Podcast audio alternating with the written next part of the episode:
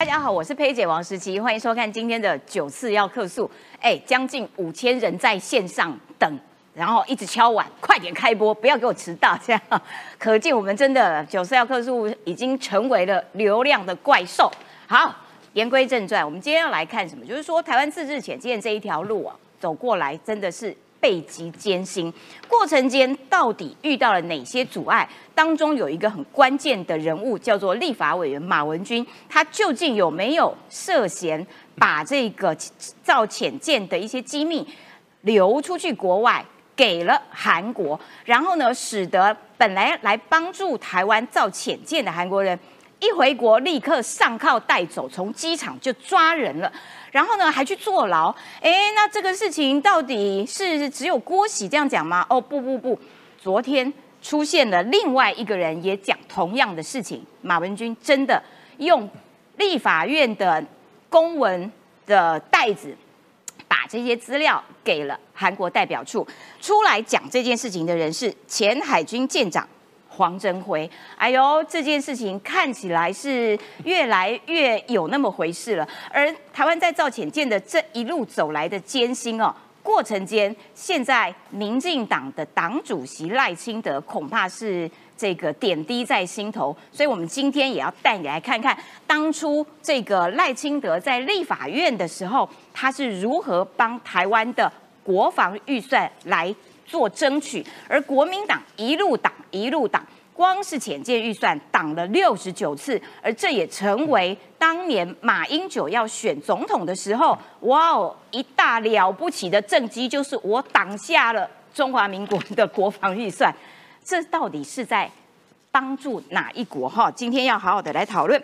另外还要看到是国安局长蔡明燕昨天的在立法院来特别提醒了大家，因为台湾再过一百天。哎，对哈，好像倒数一百天了哈，刚好，那就要进行选举了。那所以在最后的这几个月的时间当中，大家都得特别小心中共借选的手段。他们可能会透过一些公关公司啦，过去只是啊联合在一些网络平台上面同时发布讯息，但是现在手法不断翻新，他们可能结合了台湾的公关公司公布假民调。来影响台湾内部的这个社会的气氛。好，这些事情我们也会好好的来讨论。最后，我们还要来看到哦，华为，华为不是做出了新的手机，大家都在想说，哎，奇怪喽，你怎么会做得出来？现在呢，就说其实是有台厂去帮助华为盖晶片厂。哎呦，这件事情可大条了，怎么办呢？大家都在围堵中国的时候，竟然会有人去帮。华为盖晶片厂，我们挡不挡得了？应不应该打？这些都会好好的来讨论。赶快来介绍今天的来宾。首先欢迎的是财经专家邱敏宽，文山志您好，大家好。好，再来欢迎的是这个激进党提名的港湖区立法委员候选人吴兴代。志玲姐好，大家好。有没有看到我笑容颇为诡异？哈，大家都知道我的笑容为何如此诡异啦。哈，再欢迎民党发言人林楚英。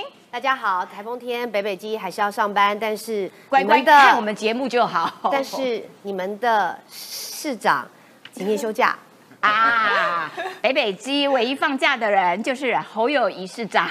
再来欢迎的是科学家张一山。大家好，大家好。好的，一开始我们就要来看看哦，就是当年的赖清德到现在的赖清德，这是二零零五年的照片，到如今的赖清德帅度不减。我们先来看看。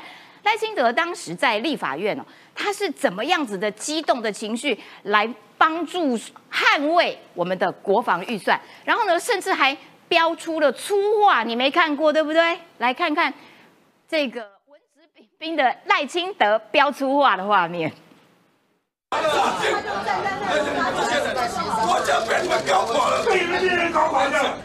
是你为他做主席他的，一天到晚往中国大陆跑，妈的，军购啊，军购到处跑啊！今天把台湾把人给把人给剁断掉，你们什么都断掉。可以。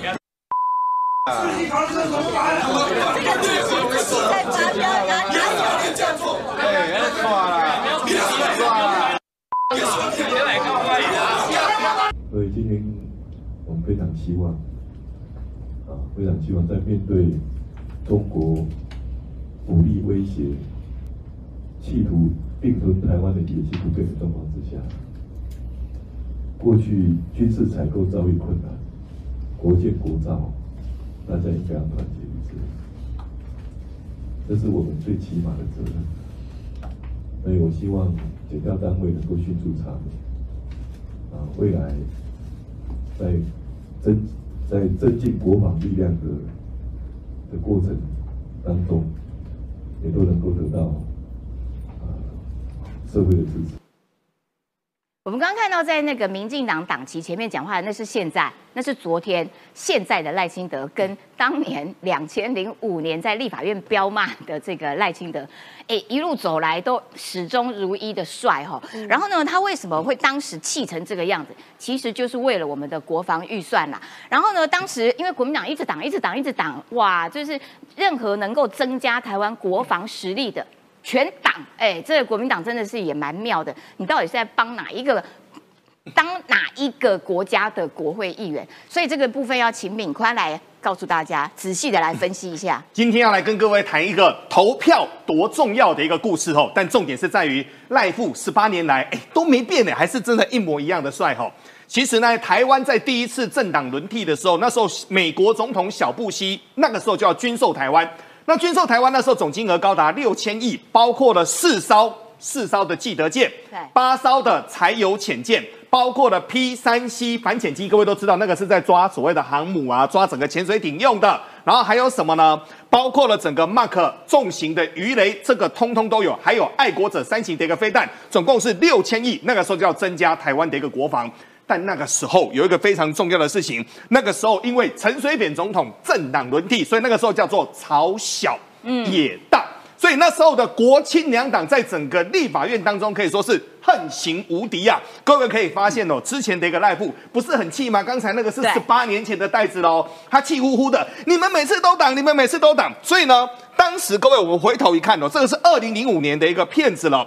那个时候呢，赖布就在当民进党的党团的一个干事长，他那个时候整个招委之一哦。可是呢，没办法，你比人数，你比投票，你都比不赢人家。所以呢，预算被国亲两党总共前前后后挡了六十九次，挡了六十九次之后呢，沿路挡。所以就我刚那个段子嘛，好，那个问题来了。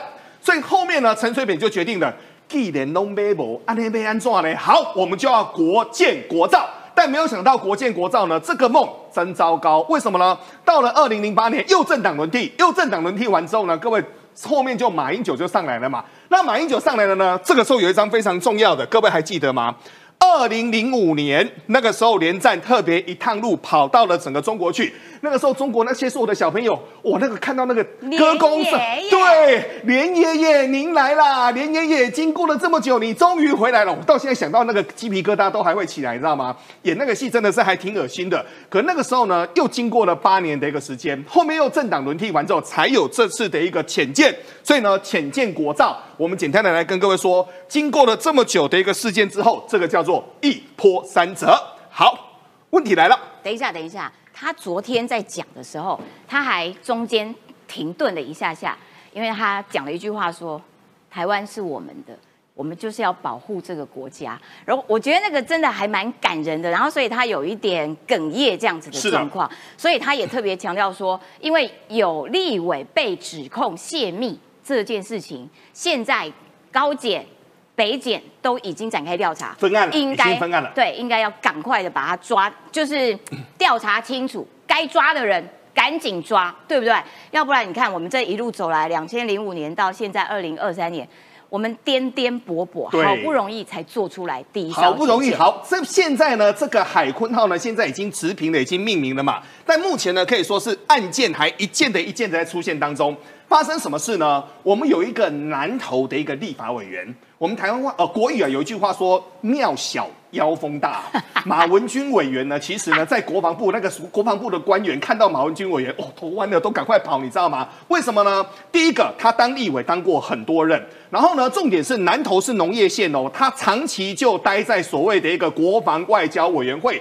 想不到他在国防外交委员会一出不就短期耶，寡短期呢？现在跟各位说哈，目前根据报载周刊的一个资料告诉我们，他除了在整个立法院当中有一间办公室之外，他在林森南路的六楼还有一间办公室，室，他在信义路还有另外一间办公室。一个立委要这么多间的一个办公室要干嘛呢？哦，原来很重要哦，那个竹篮可以在桌子底下踢来踢去的，给人抖内的，嘿，越来越踢钱就会越多哦。但我们嘿，但是敏宽要详细的讲解说那个过程到底是马文君被指控，他有否认，可是指控他的人倒是越来越多。等一下我们会好好的来这个详细的解说，但是我们要先来看刚刚让这个赖清德呃哽咽。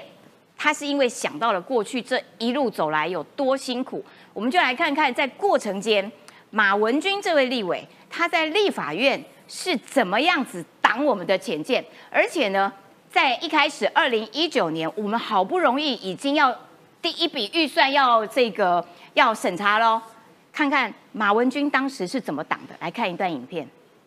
所有浅见的那个呃国家都是。政府帮他出资，这是错的。我们我举美国跟日本好了啦。美国它光是浅建就好几个船厂，没有一个是美国政府帮他出钱盖的。日本好了，日本的昌隆起浅建，还有它其他的浅建，它是三菱重工，还有川崎重工，还有其他四家船厂，没有一个是日本政府帮他盖船厂。所以船厂的部分，我觉得其实是编列预算是非常不合理的。你明明年今年哦。都连图都还没有，建造商、建造和商厂商是谁都还不知道，你居然要编预算要盖船厂，你帮谁盖？啊！我要再强调，手烧舰，世界各国造潜舰的手烧舰、原型舰的那个厂，我们都知道，包含希腊、印度这些国家都是由政府出资。那我们也走访了国内的所有船厂，也只有台船。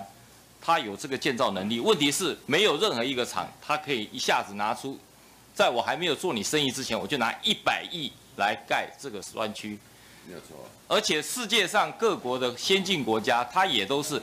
那刚刚讲的日本那些国家，它是后续建，因为我船厂成熟了，我赚钱了，我政府同意你去盖船厂，可是你的输出许可还是要经过我政府同意。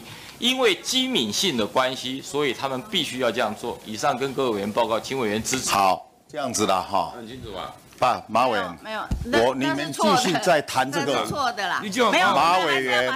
你们可以通过。你你们可以通过。对，但是但是你提议要减列多少？我不现在不要辩论这个嘛。现在我们的花园，现在花园的时间我们已经这么晚了啊。不是辩论啊。今天他为什么？你继续的谈的问题都一样嘛？不是谈，我没有，也没有一样。我就说今天刚刚讲的是错的，因为你有很多的船厂就不是这样。所以我们至少不要，至少不要误导。没有啦，让我让我讲完，让我讲完了，让我讲完。因为今天台船，你是不要在跟我讲话没有，总召，哎，总召这样讲不对啊。总召，总召，我反对你这样子讲。我们我们我们这样子，我对国总召，我反对你这样讲。如果你是这样讲，你国际的都可以来标。你今天帮台船，如果让人家质疑，是为什么？不要这样子啊！我们国家的事情，马委股本只有三十几，如果你要这样讲嘛。到马文君了哈，他是怎么开始挡的？他从设计图的预算开始挡，然后呢，他不准盖船屋，因为那个潜舰必须要保密，所以呢，台船要盖一个保密的船屋，这个进出都要有这个这个这个，就是都要登记的。对，机密认证。对对，他不能让随便的人都看得到的。好，然后呢，马文君一层一层哦，那我不不给台船，我台船不可以这样子做，应该要给国外。哎，不是啊，第一艘啊，跟你讲了。你就说没有，别人都是给给别人做，没有，这是我们的第一艘，各国的第一艘都是自己做，他就有点有点无理取闹哎，他从一开始一路挡，什么都挡，然后挡到现在，哎，变成说是不是涉嫌有把我们的潜舰的秘密直接给国外哈？人家有一句话说哈。给能够看板啦，马西五旁。但马文君这次可能要栽跟头喽，所以我刚才有跟各位说吼，为什么庙小会妖风大？我们现在看立委王定宇哦，二零二零年的十月二十六号当天是秘密会议哦，然后呢，所有的潜舰大家进去，第一个进去要签保密的一个协议，第二个所有的手机要关在整个机笼里面。但各位，整个马文君有没有签保密协定呢？他当时交代说要注记，然后呢？后面根据立法委员的职权的行使法，第一个他没有签保密协协议，但是马文君第一个还是进去了，这个是目前王定宇说的。而王定宇当天其实呢，我后来有跟他同台上节目，他非常的生气，说怎么可以这样子？会有一个立委，然后电话这样子进进出出，进进出出，所有人，请各位记得哦，所有人的电话都关在鸡笼里面，上锁关起来，只有他一个人，马文君有手机。后来立委赵天麟他在二零一九年的秘密会议当中，他也说哦，疑似没有签所谓的一个保密窃结书。引起了一个小纷乱，但重点是在于什么？所有的国防部的长官看到马文君头都痛的要死了，为什么呢？每次来就百般的一个刁难嘛，所以呢，最后呢无可奈何，也发放了书面资料给他。但这次关键中的一个关键在哪边呢？这是关键中的一个关键，在前海军的一个舰长，这个叫黄增辉。发生什么事呢？严格来说就是这样子吼，起造谁起造的呢？台船起造，可是有一个叫监造单位，监造单位叫整个海军嘛。因为未来是海军要用啊，那所以双方的，可是双方都不懂，那双方都不懂，我们就各自去找所谓的一个哦哦设计公司来嘛。那设计公司有直布罗陀的设计公司，后面又担心直布罗陀的设计公司骗我们，所以后来又再找了一间韩国的 SI，这家叫做技高策略的一个公司，好，双边就走了。那走走走走到最后面的时候呢，发生什么事呢？发生的黄增辉说，马文君用四个立法院立委的一个公文。发了三千多个档案，请各位听好哦，发了三千多个档案给四个单位，包括了调查局、国防部、海军司令部，跟最后一个最重要的韩国驻台代表处。好好，这件事情捅下去之后出大事了，为什么呢？因为后面 SI 这家公司总共三十个人住在整个台湾，帮我们台湾要来设计潜舰啊等等的，回国之后六个人被抓。后面之后六个人被抓，这件事情后面搞得非常非常大哈。我插播一下，就是说为什么郭喜会气成这样跑出来爆这些料，是因为因为很多国家其实没有办法帮台湾来做前进，是因为他们会有国际上面的外交的压力，所以呢就必须求爷爷告奶奶，看谁有这样子的管道和人脉。好，那郭喜是其中之一，他就透过他的人脉去拜托了人。看看可不可以来帮助台湾做这个潜舰？好，那所以当这个韩国如果资料都给韩国驻台代表代表处，那韩国的这个就会受到中国的压力，他们就必须去处理一下啊，怎么办呢？啊，中国就来施压了啊！那我们真的有国民去帮台湾做潜舰啊，我当然要把它依法处理办理。所以郭喜好不容易去千方。百计拜托来的韩国朋友，一下飞机就被上铐，所以郭启才会气成这样。没有错，但可是黄镇辉也跑出来讲，那这个 黄镇辉跟郭启不是同路的，因为郭启也把黄镇辉骂到一个臭头。对，好了，那现在。黄镇辉也跳出来证实了，真的有这件事。我觉得马文君有点惨。那现在现在最大的问题来了，马文君之前大家是臆测嘛，对不对？好，现在人证已经出来了，黄镇辉是人证嘛，对不对？那到底有没有所谓的录音带呢？没有想到，各位最重要的关键点出来了，马文君自己说漏嘴了。国民党的立委马文君的办公室他就说了，没有了，没有了，我只有将徐小新手上相同的一个录音档传给国防部韩。国驻台代表处跟法务处的调查局，我没有给海军司令部。第一个，这个叫此地无银三百两；第二个，谁传出去的？马文君他有传出去。所以呢，第一个物证已经有了嘛，人证现在也有了，承认了啊，对他已经承认了。好，最后来看整个徐小新这块抓人了吗？徐小新后面呢？当然，因为徐小新现在整个国民党一直被挨打嘛，徐小新他身为整个战斗组的第一员，他当然也要出来讲。可是讲了讲的有点就摸头摸尾了。目前的徐小新就告我，就说啊，你们那个郭喜，郭喜就是自己开公司，但呢自己出钱，不敢用自己的名义哦，还指定一个没兴趣的翻译来当董事长啊，就说啊后面反正就把录音档当中截出来，但郭喜有说哦，这个当中很多的录音档有被前后被剪掉，他的说法是有很多前后被剪掉，但现在呢，第一个已经五十几分了，我们要快速的来收尾这一段，很重要一点是。根据刑法，你泄露或交付国防应秘密的一个文书，要处一到七年；泄露给外国或派遣之人，应处三到十年哦。那马文君现在第一个，你要竞选所谓的这个立委的一个连任。现在呢，过去几年你在整个立法院当中，特别是在国防委员会，你是横着走。那横着走走到现在，这些文件过去所做出来的因果，要不要一一的跟国内的所有的人来说清楚？为什么呢？你要选所谓的连任，但现在很多人真的看不下去了。好的，感谢敏宽。而且你看徐小新怎么讲啊？他要他要说，难怪黄曙光叫郭喜说你不要再讲了，再讲下去真的要血流成河了。徐小新，你有在怕血流成河吗？你神佛都杀的人，公布啊，你全都公布啊，所有的录音带都公布啊。我们就来听听看嘛，哈，看看血流成河是谁的血流的比较猛，哈，好不好？来，那这个录音录音档，因为马文君办公室其实有发声明啦，他就说，哎，我其实有给三，只有给三个单位，没有给海军司令部嘛，哈，有给韩国驻台代表处，我觉得他不就证实了吗？对我，我真的有泄密，这不是应该马上逮人吗？抓起来呀，因为这个嫌疑犯已经自称说，对我有，而且他说。哎，没有什么三千个答案。其实他讲的那个，这个黄镇辉他们讲的三千个答案，其实就是录音档，就是录音档。而录音档里面有没有机密？有机密。为什么我知道有机密？是因为王定宇说，对，那个录音档里面就是机密。郭喜也说，那个录音档里面，郭喜在跟人家对骂，有没有？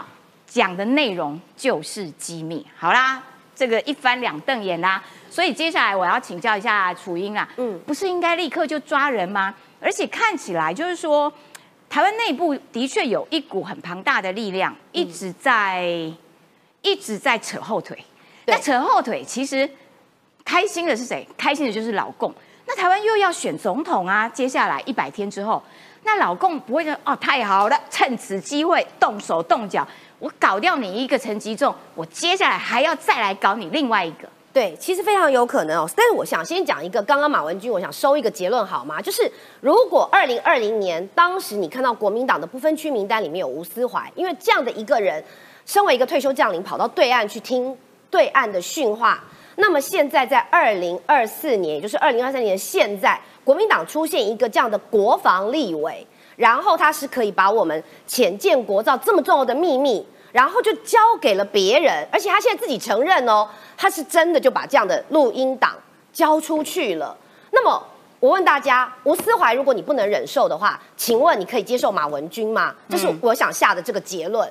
让大家去思考。那至于说相关的减调单位，现在已经在着手了。蔡清祥也讲了。那么大家刚刚都一直在呼喊说啊，吉奈博骂骂好。但是李正浩今天有写一篇文章，我觉得他写的非常好。他就直接讲了人证物证俱全。对刚刚敏宽哥跟石琪已经讲了，我就不多说。那么我相信这个人证就是这一位呃我们的这个见证，然后再来物证就是这个录音档。我相信。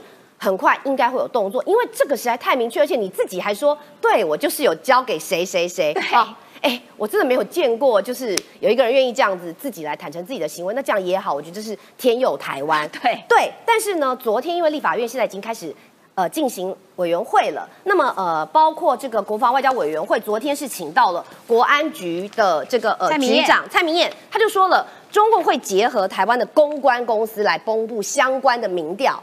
那么这个确实是一个非常可怕的部分。其实大家现在看到很多很多各式各样的民调都会出现哦。那么他说中共可能跟台湾公关公司进行民调，这些民调发布可能会对选举产生一些影响，而且它是配合在争议的讯息上面做操作。那中共透过这些公关公司发布的民调，可能在选举的过程中就去影响。那么这个确实是我们从拎杯好油的事件也就看到，它就变成是一个产业链，从民调。从名嘴，再包括像一些网红，甚至于政治人物的记者会或是自媒体之后，形塑出一个氛围。又例如说，我们来看到的是，呃，大家不知道有没有注意到，包括刚刚其实讲到陈吉仲，好，还有，嗯，呃，在更早之前，像陈时中，其实我必须讲，从疫苗再到鸡蛋，对，就是一连串的，就是似是而非的这些题目。然后经过了不断不断的进化加工之后，就变成是排山倒海的认知作战。那么，呃，谢金河今天也讲了，对，谢金河说下一个王美花要要当心哦，认知战的对象哦。对，呃，我这边告诉大家，其实前一阵子我们在讨论 A 克法的时候，就会看到侯友谊，哦，他认为要重启福茂。哎，不 OK，因为年轻朋友都知道说，哎，这个是来抢我们的工作。好，那么在这个 A 克法的过程当中，他现在重启福茂这一招失败了之后，哎，他们马上丢出什么？就说哦，A 克法。这个是所谓台湾跟中国之间的这个关税上面彼此的一种。呃，互利的减免，但他就说，我先要让你关税壁垒，然后他所推出来的时间呢，是在四月十二号的时候，他说我要来观望一下这个整个结果。那么这观望期、观察期呢，是十月十二号啊，他会有一个结论出来。到投票前一天，不是十月十号还不是，但是呢，就过两天是十月十二号。可能就会被发动一个什么结果，但是呢，现在就预留一个伏笔，是十月十二号出来的这个结果，是不是要终止 X 法的相关的这个所谓的关税的清单呢？可以延长个三个月，哦，三个月才是真正的关键事情，刚破梗了。十月十二延长三个月，那就是一月十二，一月十二号投票在哪一天？四月十三，所以这种所谓的前期的这种操作，在行硕这样的氛围。所以为什么大家都说，包括连谢金河都在提醒说，这一连串的操作，从吴一宁的成功到陈时中，再到陈吉仲，下一个可能会遭殃的就是王美花，因为包括你看这一连串的，其实已经在沉淀增加王美花她的所谓的仇恨值。大家还记得绿电吗？啊，对，所以他现在也是在积累王美花的仇恨值，因为毕竟他很重要的帮了一些中小企业，所以你要积累他的仇恨值是要慢慢的去做累积。但是谢金河其实已经先希望能够点破这一点，那我也希望今天通过节目让观众了解。好，之前呢搞掉了一个陈吉仲，那搞掉陈吉仲呢，其实应该算是林北好友是这个居功厥伟然后他在过程当中每天的。都在用鸡蛋这件事情来狂打农业部。好，那林北好油呢？事实上，他狂打鸡蛋，但是最大的问题就是说，它的内容大概两分真，八分是假的。然后呢，呃，基于政治上面的仇恨，所以整个国民党蓝还有民众党蓝白阵营，哇，林北好油发文了，我们赶快给他。全数照抄，给他嗯，给他这个引用，哎，没有到，他没有标注出处，没有引用，然后这个林北好友还有点蛮不爽的。那事实上，其实他们也没有人去查证说，到底林北好友内容是真是假。其实多数都是假的，他就他就哎一点点好像是真的，然后其他都是自己自己在那边乱掰乱扯。好啦，那你林北好友还去还去骂国民党曾经啦，就是过去这一段时间。跑去骂林涛有没有？好啊，你们都没有给我写出处，你们都抄，你们都抄我的资料啊，等等的，还很不爽人家抄他的哦。我要请教一下新代，结果林北好又自己抄，你的论文是不是抄的？拿出来，是不是？结果被又被四叉猫揪到了。你林北好友也抄人家的吧？好意思嘞，哈。对啊，其实一连串哈，不只是论文，你可以看到在林北好友，他已经不是这一波的极端时间才出来，他已经在外面好几年了。所有关针对农业啊，针对这些产业的问题，他其实都会发文。那他的文章也常常被，比方说中时啊，被这些媒体哈拿来引述，说专业的农业。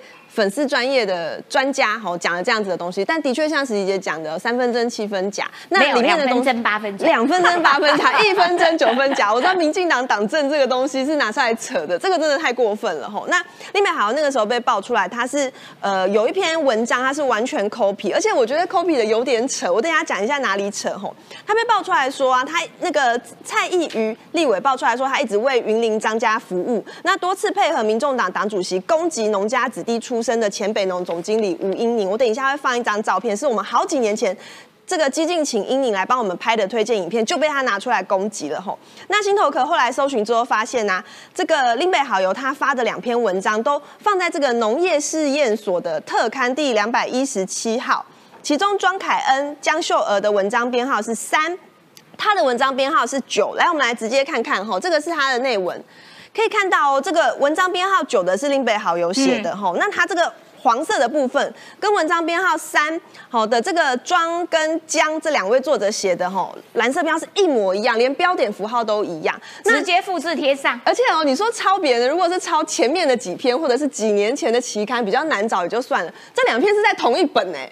同一本呢？哎，同一本他也抄哦，有够夸张啊！而且他没有在，没有在，完全没在管，完全没在管，一点下限都没有。而且第三篇呢，他有讲到，就是这个原作者哈，他写完其实后面有非常多的 reference，就是他后面参考文献啊，国内外的都有，有二十七个参考文献。第九篇没有啦，我相信他如果要写参考文献的话，他的参考文献就是第三篇啦，因为一模一样嘛。参考同期第三篇，好吗？请大家翻回去看就好了哈。那我再讲刚刚那个，就是吴英宁的这一篇吼，就是我们台湾基金其实，在二零二零的时候有请英宁，他那个时候已经是北农总经理被攻击完下台。其实当时一整串的操作事件，就跟现在陈吉仲部长很像，因为当时啊，他上任之后啊，有一整串是说北农修饰导致菜价崩盘。首先第一个。这个修饰不是北农决定的，好啊。第二个，菜价当时也没有崩盘。我们调出客观的数字来看，当时的菜价甚至比去年的同一期是略高一些的。所以这个整场就是一个很明确的认知作战操作下来的攻击。吼，当时林北好友还搭配柯文哲说什么啊，小女生误入一个大丛林啊，啊，英宁就只是一个文青啊，根本不懂农业等等的这种非常攻击性的问题，然后让英宁整个人就是从下台了之后啊，他已经变成一介平民，已经一段时间好几个月喽，变成平民。之后来帮台湾基金做推荐，他竟然还发了一篇文章说，最近吴英宁又出来了，刚被他们攻击下来，休息一阵子又出来了。基进帮他拍了第二支影片，他就把他跟这个台湾价值连在一起。他说，不仅台湾价值没有意义哈，而且吴依宁这个人也不值得信任。然后他的这篇文章当时也被中时刊登在中时的纸本报道里面。所以意思就是说哈，这一群人其实不只是林北好友，你可以看到他一系列发动的攻击哈，有多少都是我们熟悉的面孔。印尼那个时候就有谁？曾明忠、王宏威、李彦秀。哈，李彦秀不是我要再说哈，我们刚刚可以看到前面那个马文君在咨询。挡我们国安的旁边坐的就是李彦秀，所以他们都是在国民党党团里面的干部，一群人都是一系列发动攻击来攻击对台湾真正各个产业有贡献的一些重要人物，所以这个是非常过分的系统性攻击。那我们到底在选举的过程之中要怎么样防范？因为毕竟看到吴依宁从那个时候到现在也已经四年以上了，可是我们的国家不管是法律啊，不管是等等的。民众的认知等等，其实都好像每次都是束手无策哈，除非说像之前那个台积电要移到美国，台积电应得值比较高，好像有挡住；要不然像陈时中部长，像这个陈时中部长，其实陆续也都是被攻击到下台。嗯，所以台湾基金其实有提出这个十加一的法案哈，我们希望可以改变我们的一些国家各个内部的法案的草条，希望可以让这个。面临到这种认知作战，或者是像这样子科技产业啊等等产业的呃中国认知作战的入侵，或者是这个里面的这些贸易秘密要被窃取走的时候，可以更多一点防范吼。那其中特别两条，就是第一个科技侦查及保障法草案，这个等一下在那个晶片的时候我们会稍微讲到。那第二个就是贸易法啦，希望可以从各个角度来去修改我们国家内部的司法机制，可以让针对中国的这些对民主国家的攻击，我们可以更有防范。哎，我想请教一下易善，就是说，其实这一连串的操作啊，大家都会怀疑啦。譬如说林北好友这种事件背后，就难道是林北好友你自己一个人这样子做吗？就是背后应该有一些更大的黑手集团什么的，然后可是都会牵涉到好几个事件，其实都会牵涉到一条线，这个东西叫做呃这个台湾价值。然后到底你阻挡了台湾，然后你把这些。官员啦，然后这些对台湾农业用心的这些人给给打掉、给扯掉之后，谁会开心？中国最开心嘛。那所以台湾的问题越国际，其实是对台湾越安全。但是这个道理其实我觉得很奇怪，国民党一直都反其道而行，是看不懂哟。对，我要先讲的是说林北好友这件事情就是假讯息嘛，就是说中共或者是说党内啊，或者说岛内一些部分人士配合假讯息，去把一些关心台湾或者是重视台湾农业真正的人，去把他拉下台。大家看一下这张照片啊，如果近一点可以看到的话，可以去网络上查。如果看不到的话，就是柯文哲在二零一八年怎么去嘲笑吴英宁的。哦，对。他是北农的总经理，虽然是中央农委会指派，但是北农毕竟是呃属于台北市政府所辖下所管的单位。但是你去嘲笑一个下属在质询的时候，然后在旁边，你吴英宁在台上质询，然后你柯文哲在旁边笑吴英宁，笑到发抖，笑到发抖的。人家问他说啊，吴英宁的事情你要不要负责？他竟然怎么说？我操！好好好，那个字现在可以讲啊！哇操！为什么要我负责？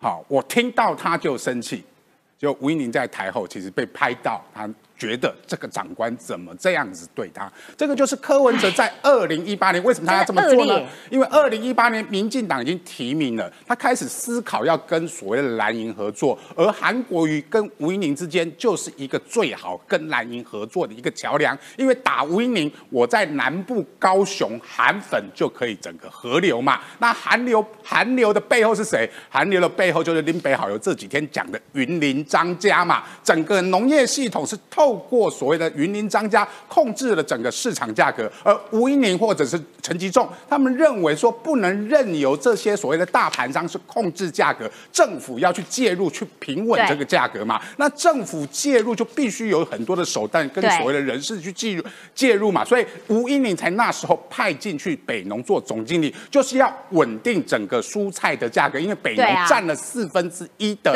所谓的产销量，北农的价格几乎就是全台湾的价格，所以吴英宁在这北农的一年多里面，努力的去促成所谓的稳定价格。第一个，他们照顾了很多南部、中南部的所谓的青农跟小农，不被大盘商控制，他们可以直销到所谓的 Seven Eleven 也好啦，所谓的通路商也好，帮这些小农跟青农找到了一个新的通路商，不被大盘商所控制，这些都是良好的政府介入农业政策。我最记得一件事情，就是吴英宁当时用自己的特别费去买剩的剩菜、残菜。买那些残菜送到爱心团体那种社服团体里面去给他们免费吃，被调查哎，被台北市政府政风处去去大肆的哇大张旗鼓敲锣打鼓，因为我们派人去调查，哎，怎么可以坏成这样哦？对，所以柯文哲不要再把所谓的林北好友把你自己切割，说什么明年有民进党党政，一个是国民党党工，好像跟民众党没事。对，不要忘记了，台湾网军的始祖就是柯文哲，我这边直接讲。就是他，对，所以柯粉跟韩粉在那时候合流之后，林北好友其实常常就配合了民众党，柯文哲就是一个最大的声量制造机，他不断的透过这些网络的假消息，不断的去传播，现在连出国了都在跟侨社传播这些假讯息嘛，说台湾鸡蛋很贵嘛，台湾鸡蛋吃不起嘛，是不是全部都是中共的说法？对。就是中共说法所谓的八缺嘛，他就配合中共的宣传在宣传。我觉得他比国民党还恶劣，还糟糕。他的立法委员邱成远竟然质询说假讯息的问题。邱成远去问你党主席，先问你的党主席，不要再帮中共传播假讯息了。但是我要肯定徐家清说，我们的假讯息现在努力的在做一些真的讯息、真的宣传，然后去告诉大家侨社不要被假讯息所。啊，影响嘛，因为中共借选的三大招，哪三大招？一假民调，哎，这个假民调刚才讲的那个，呃，蔡明燕讲的那个假民调，不要觉得说假民调现在好像不重要，因为民调那么多，不要忘记了，目前白兰河最大的根据，为什么柯文哲他要主张说用民调比白兰河谁正谁负？会不会就是这家，就是中共介入了这家民调公司？哦，有可能。所以未来的白兰河是不是不是由民调决定，根本就是由中共决定？这个是柯文哲或朱立伦或侯友谊，你们要讲清楚。如果最后你要民调决定，说真的，我们这边不管你们用什么决定方法，谁胜谁负，但是这里面有没有中共介入的手段？这个是白兰河的，必须要讲清楚。你们的民调机制可以找任何一家，但是你们要证明这家不是中共介入的，否则整个全台湾人民这个所谓的白兰河出来的所谓的正的谁正谁负的问题，是谁在决定的？是民调在决定吗？还是中共在决定？这个是所谓的假民调跟假宣传。另外，柯文哲呃，中共介入台湾选举，还有一个人叫做这个是真的啊。叫做真的马英九，马英九就是中共介入中呃台湾选举的最大武器嘛，他跑到新加坡去讲了什么话？又在骂蔡英文的九呃说拒绝接受的九二共识，又在宣传九二共识，而且还骂，烦他都不肯下戏，你的戏哦结束了好不好？下戏了，人家要中共交代的任务，他要努力去完成啊，他要主张去讲说骂蔡英文什么，说把中台湾跟中华人民共和国主权互不隶属这件事骂这件事情，因为九二共识就是承认一个中国嘛，让蔡英文不断的主张台湾不属于中国的一部分嘛，这个就是今天今天。天最大的问题嘛，就是如果台湾发生战事了，台海问题到底是国内问题还是国际问题嘛？连美国的众议院跟联合国都已经开始主张说，呃，二七五八号决议文是不涉及台湾的，也就是说台湾主权不属于中华人民共和国的时候，结果你马英九不断的去宣传台湾是属于中国的，这个部分是很大的一个大家问题。未来发生战事的时候，人家国外如何去帮忙台湾，这是最大的问题嘛？所以中共最大的武器介入台湾大选最大武器，假讯息、假民调，真的马英九。我跟你讲，马英九，你就真的啦，退休了啦，下戏了啦，哈，不要那个一直在那边东蹭西蹭啊。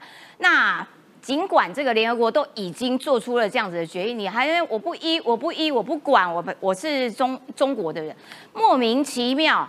拜托，你还是台湾人选出来，曾经选出来当过两届的这个总统，哎，做出这样子的论述，我真的是天哪！就拜托退休好不好？好，来，我们要看，哎，对，今天台风啊，只有我们北北桃有在上班，有没有哈？然后呢，这个北北桃首长的脸书就被灌爆了，灌爆了说啊，可恶！其实台北的风算是蛮大的啦。然后雨没有停过，哎，时小时大，哈，有的时候比较小。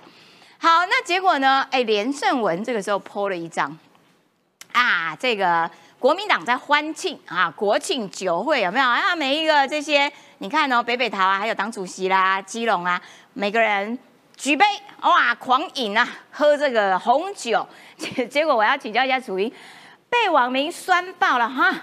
我们在上班，你们在给我喝红酒啊，我们。冒风冒雨去上班呢，也是蛮危险的呢。你们红酒倒喝的挺开心的。呃，我觉得这整体故事要从昨天晚上开始说起啦。昨天晚上的 PTT 当中，因为大家后来发现，就是呃北北基桃要上班，那当然很多人就是很哀怨啦。那当然我必须讲实话，就是说这个放假是有一定的规则的哦。但是大家就会有那种相对的剥夺感，就是说你侯友谊可以一次请这么几百天的假，然后要去选总统，那大家呢？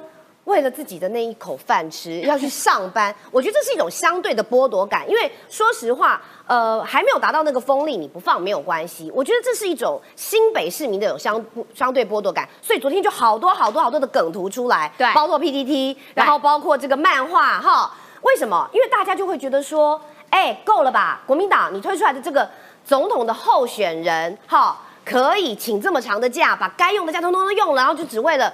能够撑到你选完总统那一天，然后不论结果如何，反正如果你选赢了，那当然现在是机会秒完啊哈。但是呢，至少你还有退路，你知道吗？你可以回去当新北市长。好，那为什么今天后来连胜文的这个照片就引发了这个整全网的爆炸？那是因为。好，你说你去出席国庆酒会，好，中华民国的国庆，OK，至少你不是十一啦哦，这是我觉得万幸的地方 哦，还好，还好，他可能很想在十一办，有没有？但是 很想，对，但是呢，重点就来了，喝红酒、举杯，还这么开心的抛出来，我我认为这种感受就是说，这个别的县市都已经在备战。然后你侯友谊不是很爱之前穿着那个背心，然后在什么新加坡访问，还要来一个什么隔空，他到日本还带那个小背心，红色的，对对哦，然后到新加坡的时候还要隔空，有没有哈？耳朵不用靠近了，隔空，好，荧幕是黑的，好，然后讲电话，好，那现在你就不演了，是不是？你就是感觉让大家就是说，反正受苦受难是你们，然后还拉着其他的北。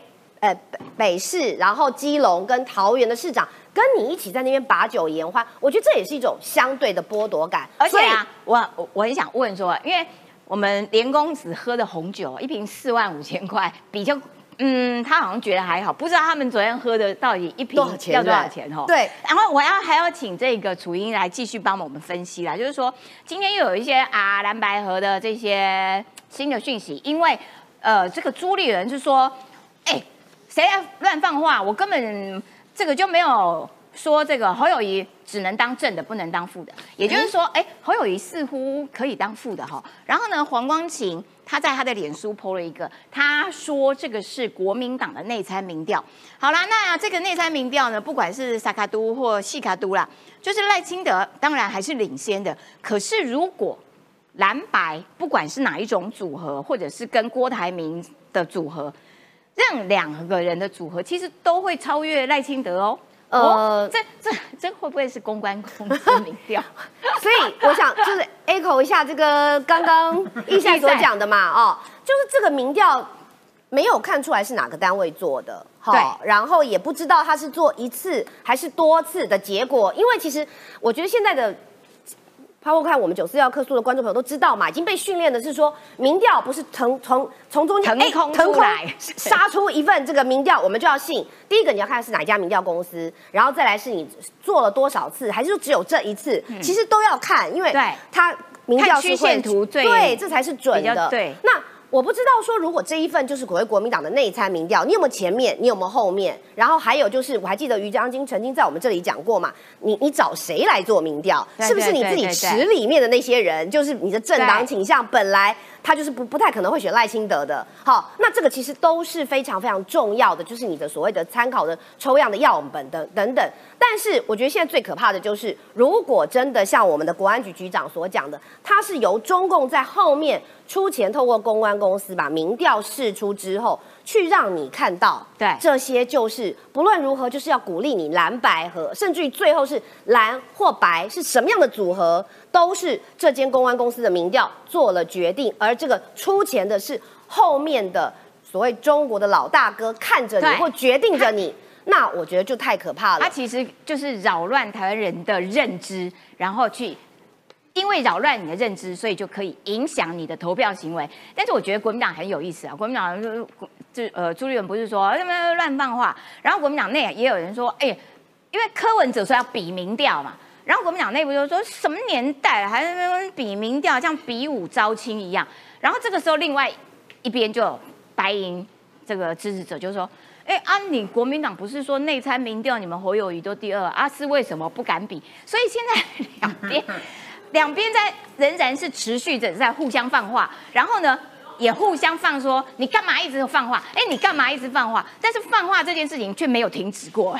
就是分手擂台嘛，现在蓝白河已经进入到第二阶 啊，最后阶段叫分手擂台的阶段。分手擂台是做到找亲友团，你要如果看那电视分手擂台，男女双方还没吵起来，那个亲友团先吵成一片了。对啊，亲友团吴子嘉啦，哈，郭正亮啊，尤云龙啊，做民调的这些人啊，这些秋意啦，为什么呢？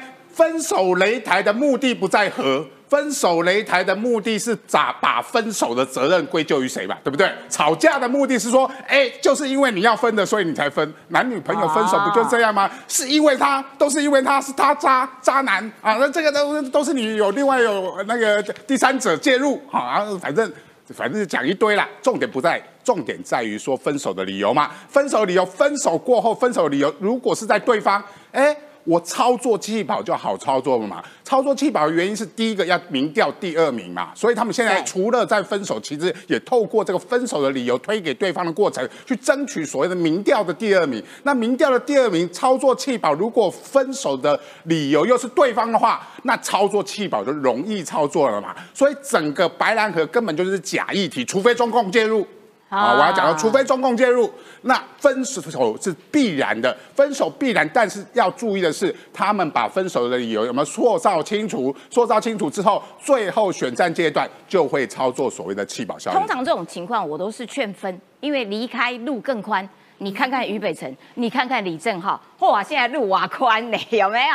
来，我要请敏宽上来啊，跟我们分析一下这个呃科技这件事情。譬如说，中国他不是做那个华为手机，然后全世界都很好奇，哇塞，你是怎么做出来的？到底有没有台湾人在帮忙他们做晶片？然后呃，有没有违反台湾的法律？我们的经济部长王美华就说，其实没有违反我们的法律，可是。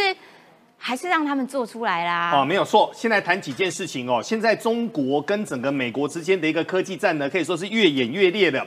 那加上美国明年要选举哦，所以美国我认为它的整个管制会越来越强。那可能很多人会说，台湾哪一家厂商敢吃了雄心豹子胆，真的敢去帮华为吗？我个人认为是应该不会有人敢。但现在呢，轻轻的点了一个头，点了一个头之后，后面该要怎么走呢？现在谈这件事情哦，第一个，最近有一份媒体他就说了，中国的人才出逃，特别是科技业最严重哦。但这个只能说是十年河东，十年河西。发生什么事呢？其实二十年前呢，很多美国海归派到整个中国去的那一段时间，他们是真的发大财的。过去我们其实，在大概十多年前到中国，不管去上海，不管去深圳，他们那些人真的出来走路，走了五轰，你知道吗？你就觉得他们看到那个，他们身上就是金光闪闪那种感觉啊。但没有想到呢，习近平居然可以这么神奇哦！习近平他是三代的积累，一代花光，为什么呢？中国自从 毛邓江湖之后呢，不管是邓小平啊、胡锦涛等等的。他们把中国其实的资本都累积起来了，但过去十几年呢，整个习近平真的把家本全花光了。那花光完之后呢，现在第一个，中国现在呢虽然是世界第二大经济体，对不对？但第一个经济体当中有一个非常重要叫人口指标，人中国的人口现在衰退的很快，所以呢，今年已经让印度追过去了哦。那印度他们已经很大声的说了，未来三年他们要追上整个中国，成为第二大的一个经济体。但现在好多人都在跑。为什么人都在跑呢？很简单，因为钱会说话，环境也会说话。这两年我们一直听到一件事情，叫做有钱人润了。那有钱人润的润去哪边呢？润去美国、加拿大、英国，包括了整个新加坡、澳洲等等，这个都有。那我问各位，有钱人会润，科技人润不润？润。科技人当然也润嘛。大家所以呢，现在很多人呢，他们就纷纷要离开。那离开很多人，他就会说：“可是现在呢，到整个欧美去，你的薪水可能没有在中国相对的好哦。这个没关系，只要有一个更自由的空气，有一个更开放的一个环境，这些科技人他其实是可以忍的。好，这时候我们就要回来来谈了。这两天其实根据最重要的一个关键是，为什么彭博他这个时候有办法去卧场呢？彭博其实最重这个最终消息，他们是说哈，他们已经在整个华为卧场卧一段时间了，他们就有四家台厂被点名哈。那这四家台厂呢，突然间有点有点摸不着整个头绪哦，因为阿基我跟你说，这四家台厂呢做废水处理的，哈，做无尘室的，是，然后有一些是做管线的，嗯，那严格来说，这些其实跟所谓的高科技是无关，所以现在呢，重点是你美国你的管制措施你要放大还是缩小？所以呢，虽然整个彭博点名的四家台厂帮助华为建厂，但整个经济部第一个时间就出来了。啊，人家就是做废水处理的啊，人家就是做无尘室的啊。那谈论到无尘室，就不得不说哈，过去四十年，自从 RCA 来到台湾，在桃园盖的第一间的无尘室开始，台湾的无尘室真的是天下第一。嗯，我们做的无尘室做的是又便宜又快又好。好，那现在呢，经济部就说了，无色所谓的一个关键的一个技术哦，但是无色关键技术呢，后面又做了一个弹书，请各家厂商后面一定要遵守法规，这个是非常重要的。但没有想到呢，最近。陆行之去谈论到这个，这个倒是有点恐怖哦。我们先把大环境先说哈。美国不是限制了四年半的整个科技吗？对，有没有压死华为？好像没有嘛。他就还做出来啦，好奇怪。所以现在呢，很多人都在看哦，华为这次有做手机出来，也有做所谓的电动车出来哦。我个人是对电动车比较担心，我对手机不担心。为什么呢？华为的手机它用七纳米，然后用十四纳米的一个架构，绕了四道的一个分光哦。中国国内的人好爱国，他们可以国内去买，但真正的决战点是在国际市场。没有吧？他们不是都还是买苹果？啊，有些人还是买苹果了哈，有些人还是买 苹果，还是卖的下下架了哈。哦。但重点是在于呢，其实未来的决战点还是在外销市场。过去华为能够当世界冠军，并不是只有在中国里面卖，它其实在欧洲、在亚拉非、在其实很多的地方都卖的非常非常好，甚至于那时候呢，整个华为有钱到可以跟三星。那时候很多西班牙在办运动活动，他们的地铁会改名字嘛？那个自入行销的时候呢，三星跟华为彼此都在抢嘛，这个是过去的事情。但现在呢，陆行之就说，如果现在照华为这个状况的话，华为搞不好再做一个更大的一个计划。这个计划是什么呢？华为基本上呢，现在是不得已拜托所谓的一个中心嘛。那我们有跟各位说，中心是七纳米绕了四次的一个分光，但现在最怕的是华为会不会后面自己做了一贯化厂？啊。它从开头的设计到整个中间的一个制造，到整个封装测试，沿路一直做，往后做。那做了这个之后呢，你到时候就没办法封它了。那目前这条路走到哪边呢？走到现在，中国的华为手机拿出来，他已经说了嘛，这里面百分之九十是我们中国制造的。那情况到底会是怎么样呢？这个要持续的看下去。为什么呢？因为科技在目前来说只会越来越凶。我认为美国的压迫会越来越紧。那中国的年轻人现在内卷的状况也越来越严重了。过去三年因为疫情的一个关系哦，所以中国现在的整个。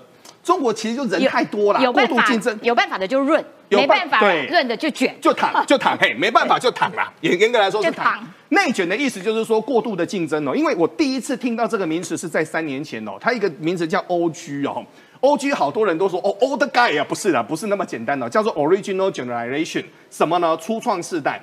可是中国的初创时代很恐怖啊，三十五岁。各位，你去想哦，三十五岁是人一辈子当中整个所谓的创造力跟工作力最精华的时间哦。中国说。你老啊啦，沙赞国回英雄，我们不要了啦，你就不要做了。各位就知道这个竞争有多严重。那竞争这么严重呢，所以呢，很多的年轻人就只好随遇而安嘛。嗯，随遇而安之后呢，哦，流行拜庙啦，流行当整个所谓的一个佛缘呐，那个之前都有嘛哈。那现在呢，怎么办？所以呢，很多人就说，中国前几代的一个狼性呢，现在已经没有了。严格来说，现在他们已经躺平了。可是躺平呢这件事情很关键哦。啊，过去其实，在整个马英九时代的时候呢，那时候我们常常有一句话就是讲，咱台湾拿不扣逮掉扣啊，咱得细呀啦，那市场遐多，对不对？他们一个人十四亿人拿一支牙刷做个什么东西，买了一双鞋子。他们就会整个赚得风生水起嘛，对不对？可是事实上呢，我曾经跟各位说过这个事情啊。我自己长期在观察，马英九时代的股市高点是九千，蔡英文时代的高点是一千八，所以重点是在于台湾的世界竞争力。一万八。台湾目前的不是一千八。台湾的股市高点是一万八哦，但目前来看哦，瑞士洛桑学院已经说了哈，目前台湾的整个竞争力排到全世界第六名哦，第六名，这个是非常非常好的。对。那现在呢，中国呢，我快速的说明一下哦，中国现在有个状况很不好。中国有一家绩优公司叫什么呢？叫中骏。